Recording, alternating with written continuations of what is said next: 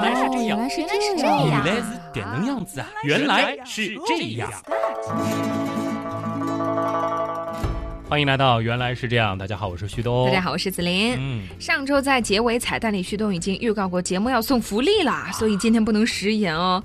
毕竟你这句话似乎忽悠了很多朋友加了我俩的微博，哎，这两天好像我的微博粉丝数增长的是挺快的。嗯，粉丝数我倒没注意，但真的有很多朋友就是突然是冒出来说是听那个原来是这样的。是吧？嗯你的女神照又有更多的观众了啊！嗯没有，最近没有发自拍照。而且的确也有很多朋友是非常直白的表达了，虽然很喜欢我们，但就是冲着福利来关注的，就喜欢这样的朋友，就是应该有这么的诚实啊。诚实的挺可爱的啊。嗯，那在公布今天的福利之前呢，我们首先要感谢一下为我们提供本期奖品的一加科技啊。哦，啊，大家也有耐心稍稍听一下吧。嗯，那其实近两年涌现出来的一些国产手机品牌当中呢，一加就是 OnePlus，它算是一个比较出挑的。他们的 CEO 是那个刘作虎，其实也挺有名的。我个人呢算是一个比较有视觉向的人。那么一加其实它从它的这个 logo 设计到包装配件呢，都做的是比较精致和漂亮的，所以拿上手呢，并不是会有特别明显的廉价感。当然了，他们的价格其实在国货当中也算不上是很廉价的，不算是那种特别便宜的。啊，我非常喜欢他们一些讨人喜欢的那些小细节，比如说他们会给 SIM 卡槽的这个针呐、准备一个硅胶套，然后他们所有的线呢都采用的是面条线。嗯，面条线好用。啊，对，整个的包装呢是非常的精致，和其他的手机的包装也不太一样，它有很多讨巧的地方。那么在这周四，也就是五月二十八号的时候呢，他们是举行了一加轻 OS ROM 的发布会，啊，用的是氢氢气的氢，所以英文的写法呢是 H2OS。嘿嘿，呃，我有朋友开玩笑说好像是水 OS 啊。对啊，不过不管怎么读，轻 OS 的这个界面呢是非常的漂亮，充满了圆形元素、扁平化的风格。那么一加他们对轻 OS 的解读呢，其实和我们之前有一期节目还有关联。我们之前说过，H 二也就是氢分子是世界上最小的分子，对不对？所以说呢，它的这个氢 OS 其实代表着是小、灵动、轻盈。啊，啊，不仅仅是外观上给人的感受，其实也代表着他们的系统会占用更少的储存空间，运行呢也更加的流畅。当然，目前我还没有拿到它的操作系统，等具体感受下来之后呢，再跟大家继续来分享啊。我身边其实也有朋友在用一加的手机，整体给人感觉呢还是有点格调的，因为我很喜欢他们的那个 CEO 刘作虎的风格，属于务实独立，不浮夸，好像和我也比较像。嗯，你确定吗？一加的这个操作系统呢，虽然说基于安卓，但它并没有刻意的去模仿苹果的那个 iOS，而是在寻找一种自己的独立风格。嗯，那么有性格的公司啊，还给我们原样听友准备福利，这个最关键只能掌声感谢啦！啊！好了好了好了，快说说，那给大家到底准备了什么礼物呢？嗯，这次的礼物呢，一共是有七份，嗯，分成了银奖和金奖好，先说银奖吧。啊。银奖呢是给朋友充电的，这个要打引号，给我们朋友的大脑充电啊。韩寒的告白与告别。那韩寒呢，他也是一家的代言人。这次呢，一共是准备了五本这样的书，嗯，就是让大家可以阅读一下，也可以更加的丰富自己，是吧啊？挺文艺的啊。嗯，那么金奖呢？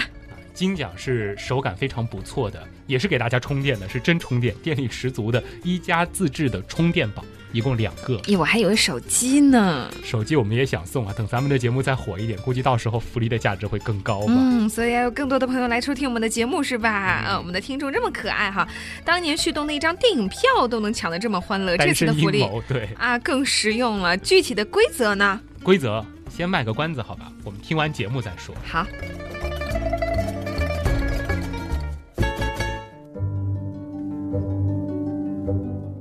前两个礼拜我们说了恐惧是如何产生的，里面提到了大脑里的一个零件叫做杏仁核哈。是，当时我就问了，说这个到底是什么东西，对吧？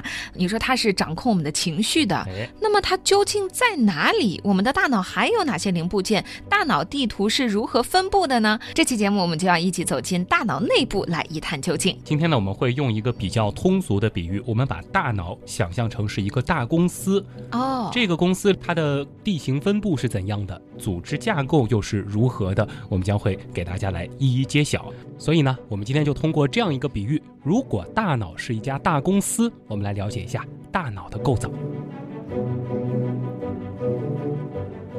那今天的节目呢，前半段可能会有一些枯燥，因为会讲一些大脑的结构，这个呢就会涉及到很多生物方面的东西了。后半段呢还会带来一些经典的案例，可以帮助大家来理解大脑不同区域的功能。那说到大脑的外观，相信也不用多介绍了啊，嗯很多人应该都会浮现出那个样子，凹凹凸凸的，沟沟壑壑的，中间呢感觉还被一劈为二了，总体呢是一个半球状。对，就像我们平时吃的核桃啊。对，大脑的形状和核桃仁啊是非常的像的，所以很多老人家都说吃核桃补脑。是以形补形嘛，嗯这个道理我们都懂啊。但是这个真的科学吗？就是说吃核桃真的能够补脑吗？这个倒是源于一个巧合，嗯，因为坚果类的东西呢，它的确是富含不饱和脂肪酸，所以说呢，对人体尤其是这个大脑是有益的。哦，当然，今天我们不是说营养，不说核桃啊，我们要来说的就是大脑。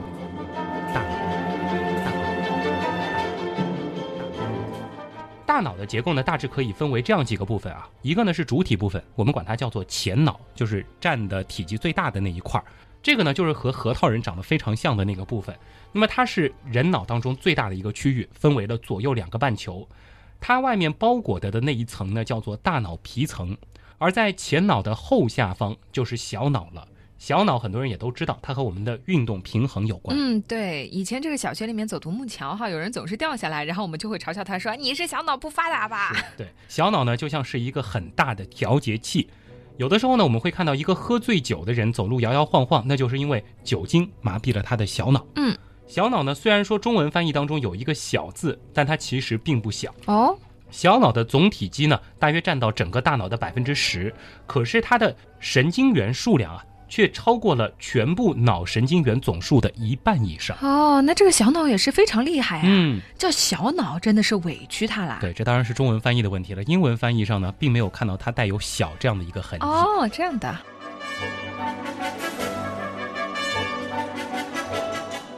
小脑的功能呢，它非常的重要，它和我们的运动控制有关，像是手和眼的协调啊、姿势的维持以及运动技能的学习。比如说，你会拉小提琴、会打网球、会骑自行车，这都离不开小脑。嗯，那所以我们人类和其他脊椎动物最大的区别就是我们人类的小脑体积特别大，是吗？嗯，这样才能够完成那些精密、细致和复杂的任务。是，就比如说像书写啊，像操控一些精密的仪器，哦这个的确是人要比其他动物强很多的地方了啊，这也离不开小脑的贡献。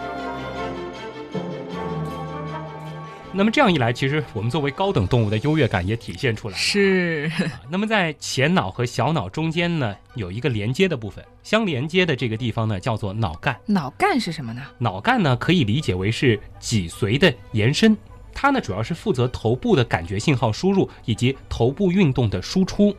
它下面连接着的就是我们的脊髓了。哦，那么脊髓呢，主要负责的是我们的身体和四肢，包括我们的身体感觉以及四肢运动的肌肉收缩等等。当然了，无论是脑干还是脊髓，他们都只是负责二传的工作，决策权呢并不在他们身上。嗯，也就是说，脊髓负责身体，脑干负责头部。嗯，简单来说就是这样的啊。所以其实，在医学上要判断一个人是否脑死亡，它的标准就是当脑干不能够发挥正常功能的时候。因为当脑干坏了，大脑就没办法正常工作了。即使这个时候你的身体，比如说你的心脏还能在跳，但是你其实已经不在你的身体里了。哦，原来是这样。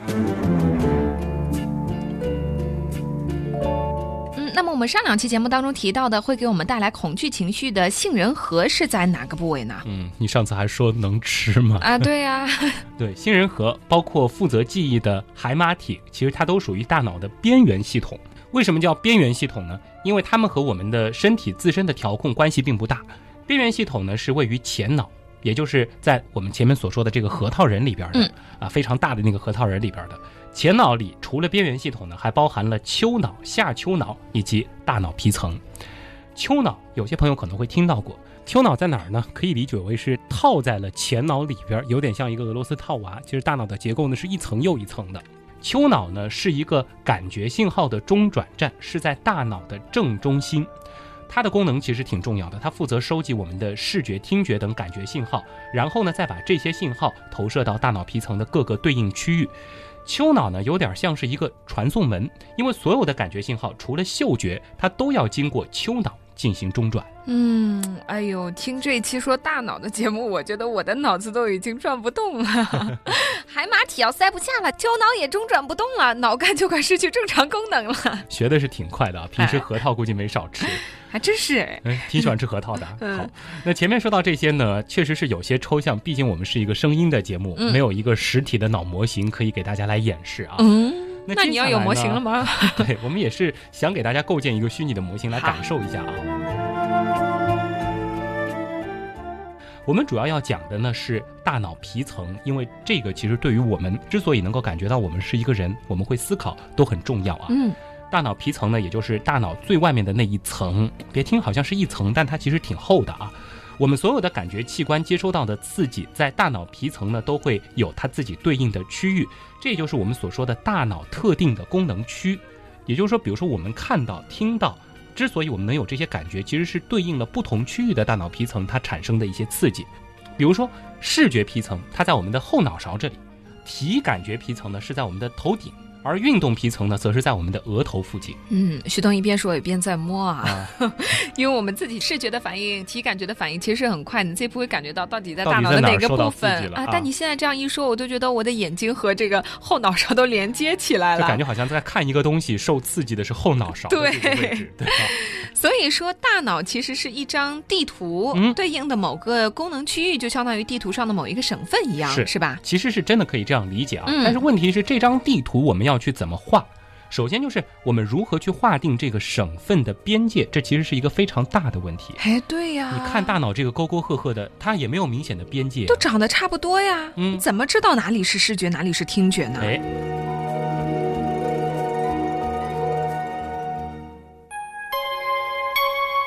其实呢，把大脑按照功能来区分这个概念啊，在很早以前就有了。最有名的呢，是在十九世纪的时候，有一门学问叫做颅相学。颅相学我们平时都看面相是吧哎？，头颅的颅，面相的相。这个颅相学号称啊，可以通过一个人的头盖骨的形状，比如说哪个部位比较突出，来判断他的行为方式或者说是个性。嗯，这个意思是看头的形状就能看得出来一个人他的性格等等哈。啊，是说，比如说额头高啊、脑门大的人会比较聪明，是这意思哎吗？其实你通过这样一段思考，你就能够发现，这个颅相学它应该不是一门特别科学的学科，嗯有点像是算命先生，哎，是啊 摸，摸你的头颅就知道你是一个什么样的人了啊。不过呢，在十九世纪，颅相学倒是非常的流行，很多人都相信两个人啊能不能结婚，也要借由颅相学来判断。哦，就跟我们算八字一样。是一些颅相学家呢，把人的头盖骨根据位置、形状分成了四十二个不同的区域。哎呦，这么具体呢，搞得像真的一样。当然，到现在其实我们知道，颅相学它就是一门伪科学。但是呢，将大脑按照功能来分区这个概念，其实倒并非是完全错误的。我们现在呢是把大脑皮层分成五十二个区。这个呢是在一九零九年德国的神经学家 Brodmann 他绘制的。Brodmann 的依据呢是比较科学的，它是根据细胞形态的不同以及细胞在大脑皮层上的分布状态来给大脑分区。比如说第十七区，它的这个编号就是我们后来认为的视觉皮层区，而一二三区呢则是本体感觉区。嗯，那他是怎么画出这些区域的呢？哎，这个其实并不是随心所欲去画出来的啊。这里呢，我们就得先说一下大脑皮层它的结构了。大脑皮层的厚度呢，大约有一到四毫米，其实这不算特别的薄，相对于大脑来说啊。但是呢，在里边它还分了六层，也就是说，大脑皮层它其实不是单单的一层，它一共是有六层。我们一开始就说，我们想把大脑比喻成一个大公司，对不对？我们可以理解为啊，这个上面的五十二个区，每一个区都是独立的一栋六层的办公楼。嗯，那么每个单独功能区呢，它是单独的一栋楼。当然呢，它的这个楼层数啊，和我们平时看到的大楼是反的。第一楼它是顶层，我们可以想象成这个是大脑建的一些地下室类型的楼层，所以说它的一楼实际是地下一楼，它的二楼其实是地下二楼。嗯，那么这些楼，它们每一层呢，其实是一个独立的部门。比如说，这个楼层的第二层和第三层，它是负责外联的，它不是和这栋楼一到六层之间进行联系，是跟其他的区域、其他不同的办公楼进行连接的。嗯，就说十七区联系十八区，就是通过这两个楼层。是。那么再往下数的第四层呢，它是一个信息采集的部门，他们会接收来自丘脑的信息。嗯，丘脑我们前面说到过了哈，它相当于大脑的一个传送门，嗯收集我们各个感觉器官接收到的信号，然后再把这些信号投射到大脑皮层的对应区域。对，那么再往下第五层呢，就是一个叫分发的部门了。他们呢会把信息分发到大脑皮层下方的一些组织，具体去办事儿啊。而第六层呢，则是信息的反馈部门，也就是说，将这栋大楼里所处理过的所有的信息打包汇报给丘脑，由此形成一个丘脑和大脑皮层之间的回路，专门打小报告的啊。嗯，这样一圈兜下来，这个信息就处理好了。所以这么听着，丘脑其实是一个大 boss，或者是大脑集团的总部啊。倒也不能这样说啊，嗯丘脑呢，充其量算是一个区域总部，因为最终决策权并不是在丘脑。那是谁做决策呢？如果说一定要给一个大 boss 或者说是集团总部这样的头衔的话，那个是叫前额叶。前额叶是什么？关于前额叶呢，我们一会儿会说啊。我们先把刚才的那个德国科学家 Brodmann 的这个大脑地图给介绍完。嗯他是怎么样把楼层和楼层之间进行区分的呢？在大脑皮层上，每一个功能区其实都是一栋六层楼的大厦。虽然说都是六层啊，但是不同的大厦其实每一层楼的它的层高是不一样的。嗯比如说在视觉皮层这栋楼里，它的四楼的这个层高就特别高，因为呢，在这一层它是需要大量的信息输入。你想，我们平时每天眼睛能够看到的东西实在是太多了。而相反呢，在运动皮层这栋楼里，因为没有太多的信息输入，它主要负责的是信息输出，所以说它的四楼呢是层高最矮的，而相反它的五楼就特别的高。这样一来啊，相邻两栋楼之间的界限，其实我们就可以通过楼层的错位很明显的看出来。哎，这个倒是啊，这个就一下就明白了。所以 b r o m a n 就是根据这个画出了大脑地图，嗯，太聪明了。非常的聪明啊。准确的说呢，其实这还不是大脑地图，而是一个大脑分区图。因为 Brodmann 呢，他是把一栋一栋楼给划分开了，并没有确定每一栋楼的功能和作用。所以呢，在 Brodmann 的这个地图上，它只有编号，并没有写上对应的名称。到后来呢，科学家们利用功能性磁共振成像技术，把这张地图又完善了，逐渐了解了每个区到底是干什么的。嗯，所以大脑地图真的是一项浩大的工程哈。把这个地图说完了，这个楼层说完了，我们刚才说到的集团总部的前额叶，它到底是什么？在这张地图的哪个位置上呢？嗯前额叶呢，它和运动皮层是相邻的，都在大脑的前方。顾名思义嘛，它是大脑的决策部门。但是在过去很长一段时间里呢，人们其实对前额叶并不重视，并没有发现它其实是一个有着决策权的地方啊。很多科学家呢都在研究感觉皮层，包括视觉、听觉、味觉、嗅觉等等，因为我们知道那个地方很重要。也有一些科学家呢在研究运动皮层，因为它负责执行指令，也很重要。但是前额叶呢，似乎在我们的日常生活当中是感觉不到它的存在的。直到一八四八年，接下来的这个故事呢，稍稍有一些重口味啊。有一名叫做菲尼亚斯·盖奇的铁路工人，他发生了一场意外。这是在这一年的九月十三号，他在执行一次铁路爆破任务的时候，由于巨大的冲击力，一根铁棍穿透了他的头部，嗯从左下巴一直刺穿到了前额。哎呦，这听着呀，太恐怖了吧？这，正常人如果说受到这样的创伤，应该就死了吧？对啊，不过幸运的是，仅仅几分钟之后，这个盖奇啊，他就醒过来了，嗯，而且就自己离开了。想象一下，脸上插着这样一根钢棍儿，怎么可能？怎么可能就醒了就自己离开了呢？哎，这个的确是非常的神奇啊。那大家也都为盖奇的幸运感到高兴，嗯大难不死必有后福嘛。对，但是，随着时间的推移，人们发现，这个盖奇啊，原来呢是一个待人友善、积极进取的人，忽然就变得专横傲慢，对旁人呢也漠不关心，而且似乎经常会忘记一些社会禁忌，待人接物也不懂礼貌了，嗯有些不该在场面上说的话，他就随便乱说。也就是说，他好像是完全变了一个人，变成了一个行为非常怪诞的人。这是为什么呢？科学家们也很好奇啊，于是就有人开始研究了，然后发现啊，这根铁棍对盖奇的前额叶皮层造成了严重的损害。嗯，从这件事情呢，人们就开始意识到，原来啊，看起来默默无闻的前额叶，在我们做决策或者说计划做某件事情的时候，会起到至关重要的作用。或者说再说的直接一点，它的作用其实就扮演了大脑 CEO 的角色。哎我突然想到，我们在做决定的时候，经常会说一拍脑门儿，其实这个也是有道理的，是吗？哎真可以这样理解啊，嗯有点像是一个巧合，很有意思的巧合。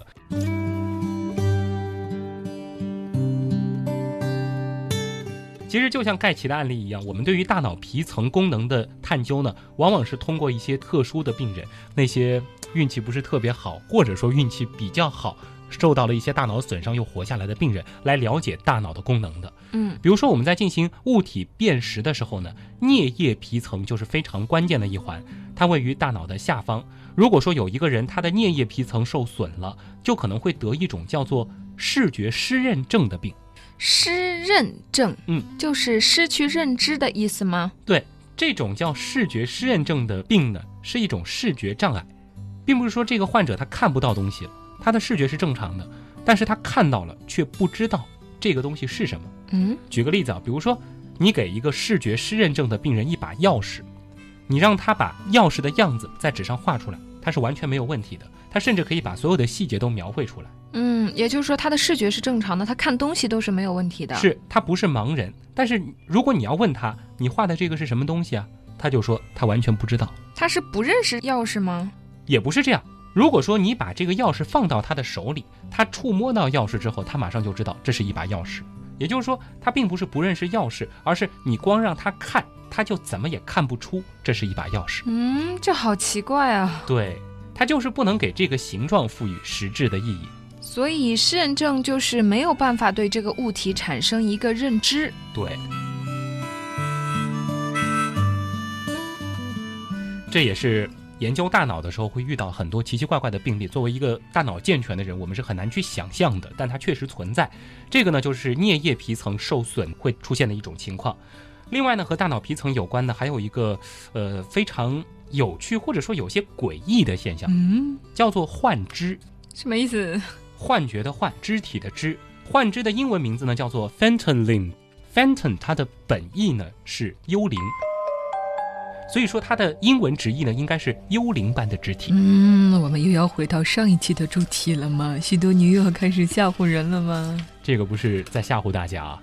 幻肢呢是出现在了很多截肢患者的身上。哦，是不是他的肢体已经没有了，但他感觉还有？对，哦，什么意思呢？就比如说你失去了左手，你的左手被截肢了，那么按照道理，其实你不可能再有任何关于左手的感觉。对啊，但是不可思议的是，如果说我碰一下你的脸，你可能会感觉到自己的左手也被触碰了，嗯，甚至这种被触碰的感觉可以清晰落到你的并不存在的左手的无名指上。哇塞，我惊呆了！明明左手没有了，怎么可能还会有感觉呢？那要搞清楚幻肢是怎么产生的呢？就要说到我们前面提到过的，在我们头顶的那个体感觉皮层了。和大脑皮层的其他功能区域不同，体感觉皮层呢，它不是一个大块的区域，而是条状的，一条在我们的头顶部位，有点像女生戴的发箍，但是呢，这个位置呢要稍稍再靠后一点。嗯，大概能够明白哈，差不多就是从头顶到耳朵的一个位置，是吧？是啊、你就想象就这样子的一个长条状的区域，就是负责体感觉的皮层的位置。那么体感觉皮层听名字我们就知道它是负责我们身体的感觉，比如说我们的触觉、我们的痛觉，我们身体的各个部位，其实在体感觉皮层上都是有对应的位置的。从头顶到两侧啊，依次是我们的脚、我们的腿、我们的躯干、我们的头。我们的手臂、我们的手指，然后是我们的面部。这个面部呢，还包括了眼睛、鼻子、嘴唇、牙齿等等的体感觉，还有舌头和咽喉。这个一直是到头顶到耳朵这样子排列的。那么它的左右两侧分布呢，也是对称的。左侧呢是负责了右侧身体的感觉，右侧是负责了左侧身体的感觉。也就是说，我们的左手被人碰了一下，那可能是在你的右脑的，就是你想象一下那个发箍，在你的这个头顶偏右的这个位置，是这个位置受到了一个刺激，你感觉到了你的左手被人碰了。但是呢，这些身体部位其实在体感觉皮层上它所占的大小是不一样的，这个很有意思。这个大小呢，和我们的实际身体比例是并没有关系的。有的部位虽然说它很小，但实际上在体感觉皮层上却占有了非常大的面积。它反映的就是身体部位的敏感程度。哦，就比如说我们的手指哈，嗯相对于我们全身来说，其实它是很小的一个部分，嗯，但是在这个体感觉皮层上占的比例，是不是可能就很大？十指连心，哎，对呀、因为很敏感嘛，就像你说的，我们摸到一个东西，我们的这个触觉其实是很灵敏的。嗯可能虽然说我们的躯干啊、手臂面积要比手指头大，但是你看，就凭着我们的感受上，我们就能够知道，其实它没有那么的灵敏，嗯所以它占的这个比例是不一样的，哎对吧？有的时候被人拉了一下小手，你忽然会觉得特别的敏感，哎呦，有点这个道理的啊。嗯那那再比如说呢，我们的整个面部在体感觉皮层上，它的占比也是非常大的。哦，所以呢，我们的脸部的感觉呢会更加的敏感，而在整个脸上啊，嘴唇的体感觉皮层占比又是相对较大的。啊，旭东说了这个牵小手之后，我突然又意识到人们为什么喜欢亲嘴喽。哎，对，就是因为我们的嘴唇其实是非常敏感的一个位置啊。如果说我们把身体的这个部位按照在体感觉皮层上所占的大小来重新画的话，那么画出来的这个卡通人物真的是一个大头，而且是有个香肠嘴的卡通形象，手指会特别的大，四肢和腿又会相对的比较小，躯干也会比较的小。那么弄清楚了肢体和皮层的关系之后，我们就可以解释为什么会出现幻肢这样的情况了。我们还是要拿左手来举例子啊，在体感觉皮层上呢，和手指相邻的部位，一个是面部，一个是手臂。当左手失去之后呢，这部分的感觉皮层总是得不到信号输入，那么他就会觉得无所事事，感觉很无聊、很焦虑，那得找点事儿做，是不是？这个时候呢，隔壁的脸部啊。就说了，哎，你怎么那么闲呢？嗯，于是就把他拉到了他那边，替脸部的体感觉皮层去干活去了。他别空着。哎，久而久之啊，原本感知左手的大脑皮层就被脸部给吞并了。哦，那也有可能被另外一边的这个手臂吞并，是吗？反正被邻居吞并了，就是。对，那如果说被手臂区域吞并的话，当有人触碰到他的左手臂的时候，失去的左手呢，就会出现依然存在的感觉。而根据医学研究呢，这种幻肢现象往往在患者被截肢之后四个礼拜就会出现，所以说呢，大脑重组的速度也是非常迅速的。嗯，根本就闲不下来哈。但是我觉得这个幻肢这样的一个感觉也挺悲伤的，听起来就明明已经没有了。当我们遇到这样的朋友的时候，也是需要向他们付出更多的关怀的啊。大脑皮层呢，管理着我们的感觉、语言、认知、记忆、意识等等。某一部分大脑皮层的损伤，并不会要了我们的命，但是呢，却会让我们无法和外界进行连通。所以说，如果我们的大脑皮层受到损伤，而我们的脑干还是正常的话，我们就会变成所谓的植物人了。也就是说，我们可以维持身体的恒定，但是失去了和外界沟通的渠道以及自我意识。那其实对于大脑的研究和探索，不仅仅在于知道它、了解它，更重要的呢是在于如何去开发它。现在呢，很多的科学家都在研究说，能不能通过人工手段来激活我们大脑当中那些被隐藏或者被忽略的天才按钮。如果说找到了这个按钮，按一下，说不定一个普通人就可以变成天才。嗯，这个想想挺过瘾的啊。是。又或者呢，我们能不能通过对大脑皮层的人工重组，使人类具有一些超能力？或者说具备一些全新的思维方式，这个更让人感兴趣啊。那么对于一些需要帮助的人来说呢，是不是可以帮助一些病人缓解痛苦，或者说让所有人都能够互相感知？哦，大脑的，这个每天我们都在使用的东西，其实我们对它的了解还是太少了。嗯，我觉得完全不了解的时候吧，其实没有任何的延伸。当你开始了解一点以后，你就会有很多的想法，说，哎，能不能像你刚才说到的那些联想啊？我觉得就很厉害呀。对，如果说完全就是开发出来了以后，那人类可能跟现在的生活方式都完全不一样啦。那当然，今天其实虽然说节目的时间已经挺长了，但是，呃，关于大脑，我们只是说了非常浅显的一些东西，讲了几大块主要是干什么的，讲了一些皮层它们之间在干嘛。如果说对大脑有兴趣的朋友，可以去多看一些脑科学方面的书籍，这个才能够真正的让你去了解你的大脑。而且，其实研究大脑的这个过程非常有意思，因为大脑就在你的身体里啊，你一边在研究，你其实一边就能够感知，对你一边在使用它，对。哦，你一边在学习，其实你一边就在使用你所学习的这个对象。哇塞，这是一个循环啊，有点走不出来的感觉。又感觉像鸡生蛋，蛋生鸡了，是不是？是，原来是这样。就是这样，我是旭东，我是子林，咱们下期再见了。再见。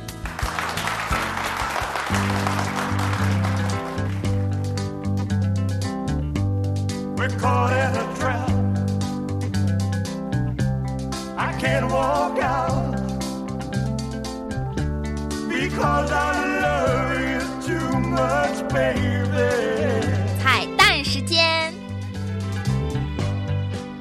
哎，旭东，这次福利活动的规则你还没有公布呢。啊，对，这个规则呢稍稍有一些复杂。其实参与过我们上一次那个抢单身电影票的活动的朋友应该知道，我们送福利通常不会那么的简单啊。嗯。首先呢，要关注我们的微信订阅号“旭东刀科学”，东是上面一个山，下面一个东。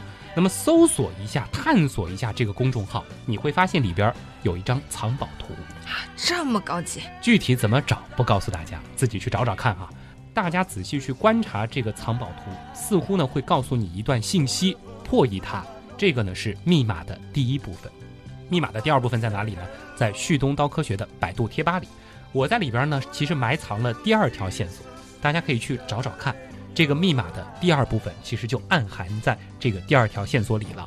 两者结合起来之后呢，你会得到一个电子邮箱。哦，好复杂哦！先是在微信公众账号里面找藏宝图，然后再是在贴吧里面要找第二条线索，满满的恶意呀！你是想让听众们的丘脑都中转不动吗？神经元估计要打结了。嗯，毕竟嘛，福利有限，只能这样了啊！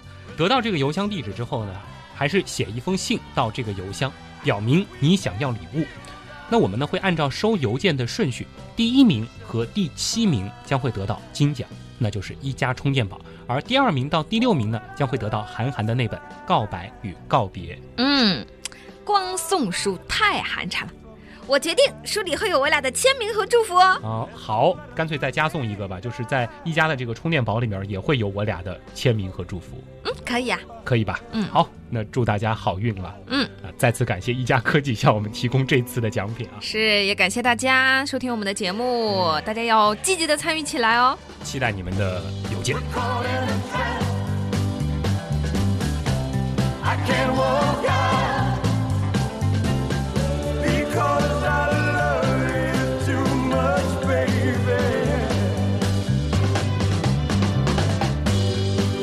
Can't you see?